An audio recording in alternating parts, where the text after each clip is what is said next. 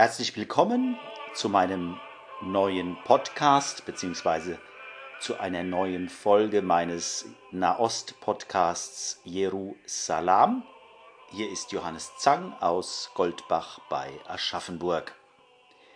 In dieser August-Folge soll es schwerpunktmäßig um die Armenier des Heiligen Landes, speziell in Jerusalem, gehen.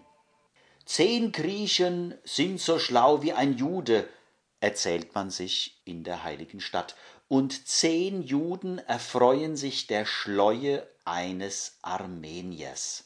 Das hab ich selbst in Jerusalem gehört.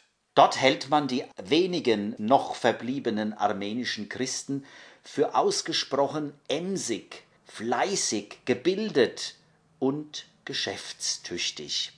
Ich denke an meinen fast direkten Nachbarn in der Nablusstraße Neschan Balian, einen Töpfer und Keramikmeister, der sechs Sprachen gesprochen hat und immer noch spricht. Ich denke an einen anderen Töpfer in der Altstadt von Jerusalem, ich denke an Foto Elia mit seinen wunderbaren Fotografien des Heiligen Landes aus den 20er, 30er, 40er Jahren des letzten Jahrhunderts. Alles unheimlich freundliche, höfliche, gebildete Menschen.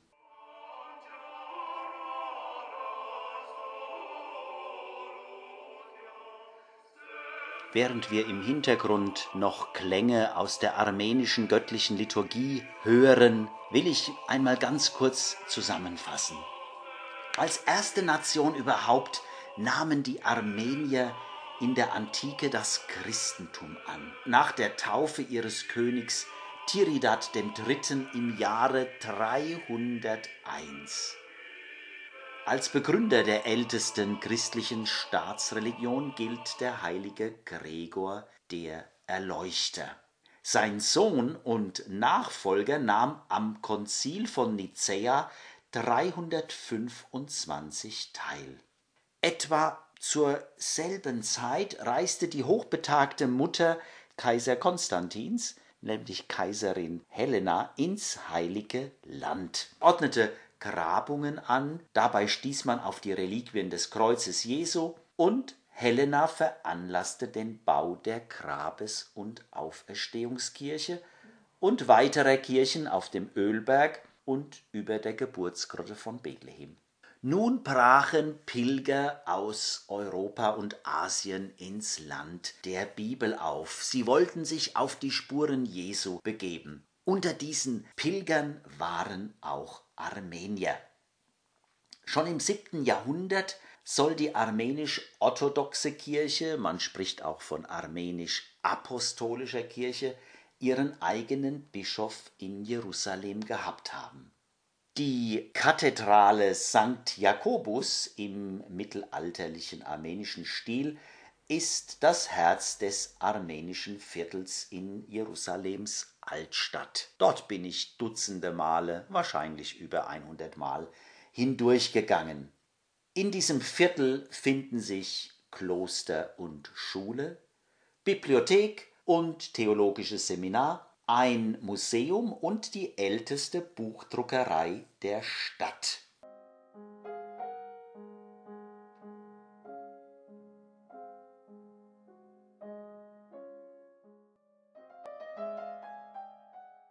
Nun müssen wir, ob wir wollen oder nicht, über das dunkelste Kapitel der armenischen Geschichte und des armenischen Volkes sprechen, über den Genozid, den Völkermord.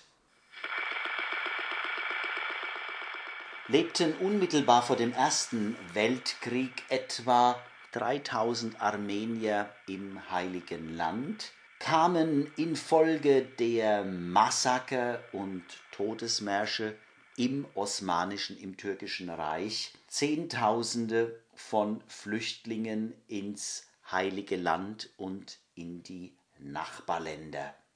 1925 lebten bereits 15.000 Armenier im britischen Mandatsgebiet Palästina, die Mehrheit in Jerusalem.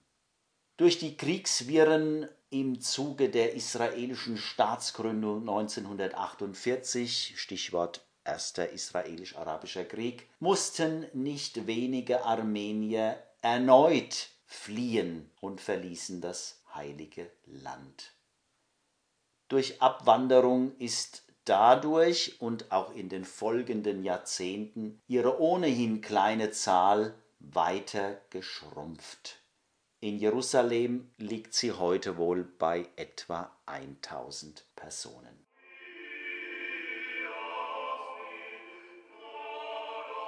Elise Agazarian, die ich in Jerusalem kennengelernt habe und die mir bei der Recherche für mein erstes Buch behilflich war, ist im armenischen Viertel der Jerusalemer Altstadt aufgewachsen, lebt aber heute wie viele der jüngeren Generation im Ausland. Sie lebt in Amsterdam. Ich fühle mich sehr als Armenierin, aber auch als Palästinenserin, sagte mir die mittlerweile 42-jährige Sozialwissenschaftlerin. Als sie in die Niederlande zog, stellte sie mit Verwunderung fest, Zitat, dass Israel auch Teil meiner Identität ist. Rückblickend, so sagte sie mir, muss sie feststellen, dass viele andere Armenier in Jerusalem wenig Kontakt mit den Einheimischen, sprich mit Palästinensern oder israelischen Juden, pflegten, um ihre Wurzeln zu bewahren. In ihrer Familie war es anders. Sie pflegten engen Kontakt zu anderen Palästinensern, seien es Christen oder Muslime gewesen. Ihr Vater, den ich einmal bei einem Vortrag kennenlernte, er war Professor an einer Universität, war sogar Teil der palästinensischen Delegation bei den sogenannten Madrid-Gesprächen 1991.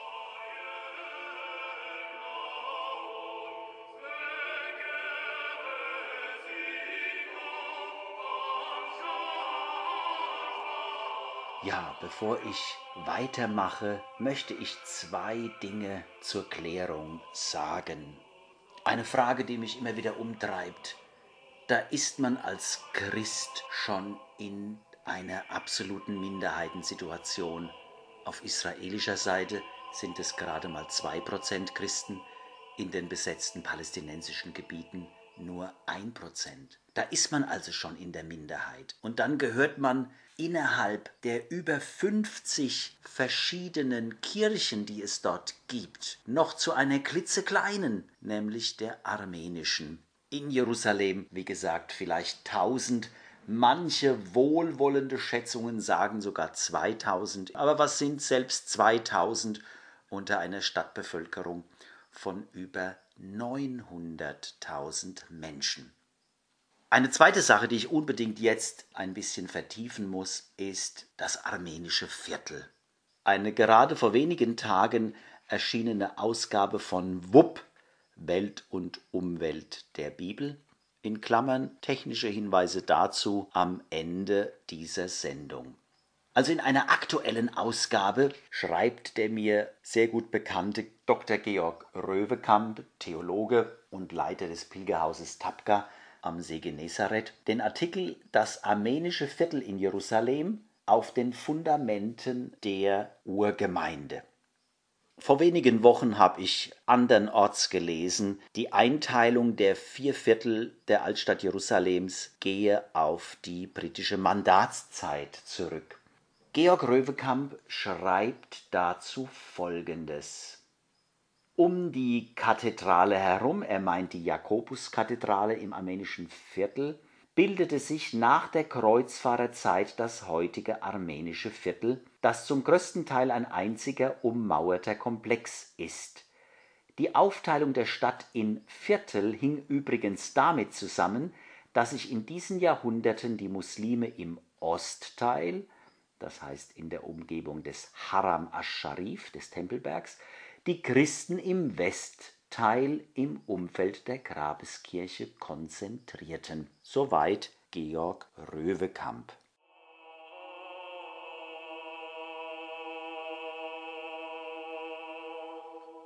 Das armenische Viertel in Klammern Armenian Compound ist eine, Zitat, ganz eigene liturgische und sakrale Welt. Das Viertel hat als Herzstück die im 12. Jahrhundert erbaute Kathedrale St. James Jakobus, und zwar ist damit Jakobus der Herrenbruder gemeint. Georg Röwekamp listet in diesem lesenswerten Artikel einige Besonderheiten dieser sakralen Welt des Armenian Compound auf.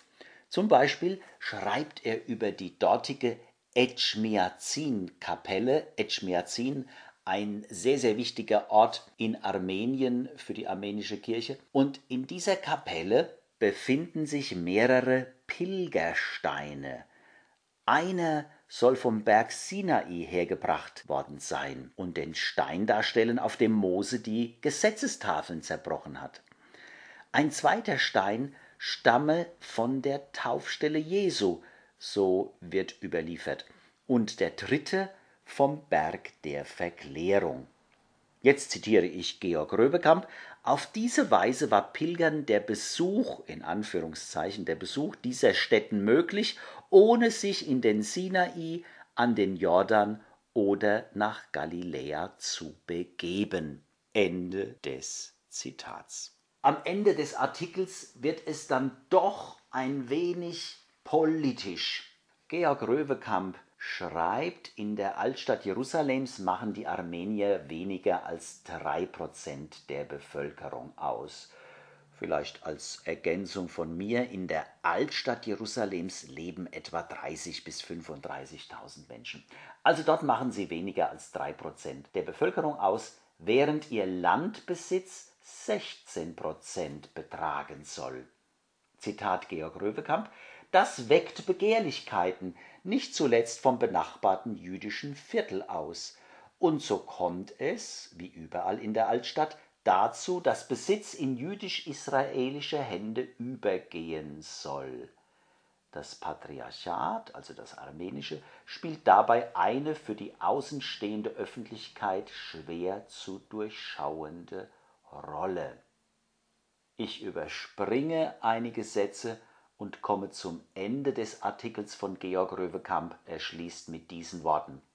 Zitat so kämpft die armenische Kirche in Jerusalem nach rund 1700 Jahren um ihre Existenz, wie auch im Heimatland und wie auch andere Kirchen derzeit in der heiligen Stadt.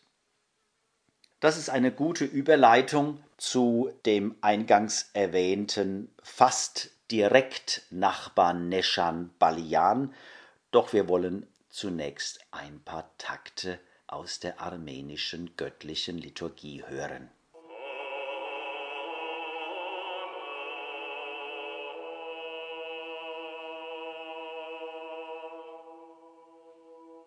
Neshan Balian Junior, ich habe ihn eingangs schon erwähnt, war mein Nachbar in der Nablusstraße. Seine Familiengeschichte liest sich wie ein Gang durch die nahöstliche Geschichte. Die britische Mandatsmacht, die nach dem Ersten Weltkrieg das Mandat für Palästina hatte, forderte drei armenische Töpfer aus der Türkei an. Ohanesian, Karakaschian Balian, letzterer der Großvater von Neschan. Die drei sollten die bröckelnden Fliesen des muslimischen Felsendoms ausbessern. Zitat Sie hatten Glück, so entgingen sie dem armenischen Genozid, erklärte mir Neschan. Die drei machten sich an die Arbeit, konnten diese aber nicht fertigstellen. Erstens ging ihnen das Rohmaterial aus und den Briten und der islamischen Waqf-Stiftung das Geld. Die drei Töpfer jedoch blieben und eröffneten eine Töpferei. Später gingen sie jedoch getrennter Wege. Balian ist bis heute mit seiner sogenannten Palestinian Pottery in der Nablusstraße ansässig. Rückblickend sagt er mir, das sei eine ziemliche Leistung, dass wir immer noch da sind. Trotz harter Zeiten während des palästinensisch-arabischen Aufstandes 1936 bis 1939, der Kriege 1947 bis 1949, 1967, 1973, zweier Intifadas und der Corona-Pandemie. Und, Zitat, der Besteuerung, fügt Balian an, als ob es auch da um einen Krieg sich handele. Wenn du vergisst, 200 Schekel zu bezahlen, werden daraus 10.000, klagt er über die Jerusalemer Stadtverwaltung. Nur die Jahre zwischen 1948 und 67, als Ostjerusalem jordanisch war, seien goldene Zeiten für den Betrieb gewesen. Dessen Markenzeichen sind Fliesen, Vasen, Teller und Tassen mit Ornamenten, Pflanzen, Gazellen, Pfauen und Fischen, ein Mix aus armenischen, palästinensischen, persischen und türkischen Elementen. Die Pandemie ohne Tourismus oder Laufkundschaft hat Balian, Chef von fünf Mitarbeitern, dank des Internetgeschäfts gut überstanden. Zitat Wir überlebten, weil US-Amerikaner Kacheln bestellten. Sie investierten ins Haus, um sich in Quarantäne der eigenen vier Wände zu erfreuen. Swimmingpools zu verschönern war für sehr viele Priorität. Balian, der neben Armenisch, Arabisch, Hebräisch, Englisch, Französisch und Türkisch spricht, fühlt sich als Armenier. Demnächst will er sogar eine Werkstatt in Armenien eröffnen. Dann bekennt er, Zitat, ich bin auf der Seite der Palästinenser, der Underdogs, der Außenseiter und Verlierer und fühle mit der israelischen Mutter, die ihren Sohn verloren hat. Und schon ist das Gespräch in der Politik gelandet. Ob am Flughafen oder an Armeekontrollpunkten, Balian spürt, dass er nicht wie ein Israeli behandelt wird. Er erhalte am Flughafen den Aufkleber mit der Sicherheitsstufe 5, der zweithöchsten. Das Gefühl, Bürger zweiter Klasse zu sein, sagt er, wird so jedes Mal bei der Ausreise bestätigt. Und dabei habe er einen französischen Pass und er sei Christ, bezahle alle Steuern und Abgaben. Und, so gibt er zu bedenken, wir haben im israelischen Präsidentenpalast gearbeitet. Wir stellen in israelischen Museen aus. Die israelische Post hat sogar eine Briefmarke herausgegeben, die die armenische Keramik und unsere Balian-Familie zeigt. Aber wir werden trotzdem nicht gleichberechtigt wie israelische Bürger behandelt. Für den Mit-60er ist es, Zitat, unfassbar, dass ein Volk, das den Holocaust und Ghettos durchgemacht hat, Rassismus und Apartheid praktiziert. Apropos Holocaust. Viele Armenier schmerzt es, dass der Staat Israel bis heute den armenischen Genozid nicht anerkannt hat. Für manche ist es ein Zeichen des moralischen Versagens.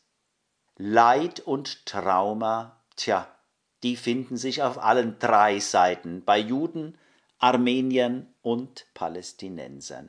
Das verbinde vor allem die beiden letztgenannten, meint Nora Arsenian Karmi, die sich als palästinensische Armenierin und Flüchtling in ihrer eigenen geteilten Stadt Jerusalem bezeichnet. Kurz vor der Staatsgründung Israels geboren, hat sie sich in verschiedenen Organisationen und Initiativen für den Frieden und gegen die israelische Militärbesatzung engagiert. Zitat Neue Gesetze und Verordnungen lähmen die Bevölkerung, die noch mehr Land, Häuser und Kinder verliert, versichert sie.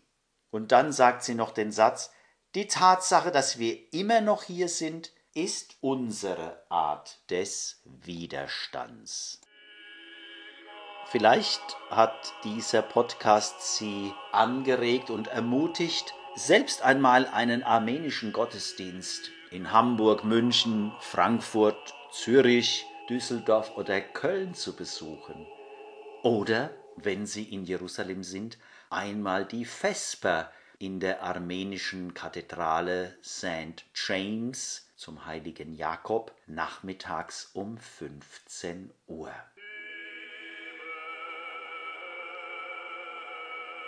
Wie versprochen zum Schluss die technischen Hinweise. Zum ersten WUP Welt und Umwelt der Bibel, herausgegeben vom katholischen Bibelwerk Stuttgart. In der aktuellen Ausgabe 3 2022 geht es um Armenien auf Spurensuche im ältesten christlichen Land. Zu bestellen bei wupp.bibelwerk.de. Wupp veranstaltet auch einen digitalen Studienabend zu diesem Thema am 21. September ab 19 Uhr. Anmeldung unter der eben genannten E-Mail-Adresse. Ein Zweiter Hinweis, sabil.org, Sabil mit Doppel-E, das palästinensische Zentrum für Befreiungstheologie, hat letztes Jahr im Rundbrief Cornerstone Nummer 83 diese ganze Ausgabe auch den Armeniern gewidmet. Auf Englisch sind diese Artikel nachzulesen. sabil.org und die erwähnte palästinensische Töpferei armenianceramics.com. Da wird man mit schönen Bildern auf der Titelseite dazu verleitet, gleich etwas zu bestellen. Soweit zu diesem Thema. Ich breche übermorgen wieder einmal ins Heilige Land auf und werde im September Podcast darüber berichten. Bleiben Sie gesund, genießen Sie die restlichen Sommertage und dann hören wir uns wieder am 22. September. Ihr und euer Johannes Zang.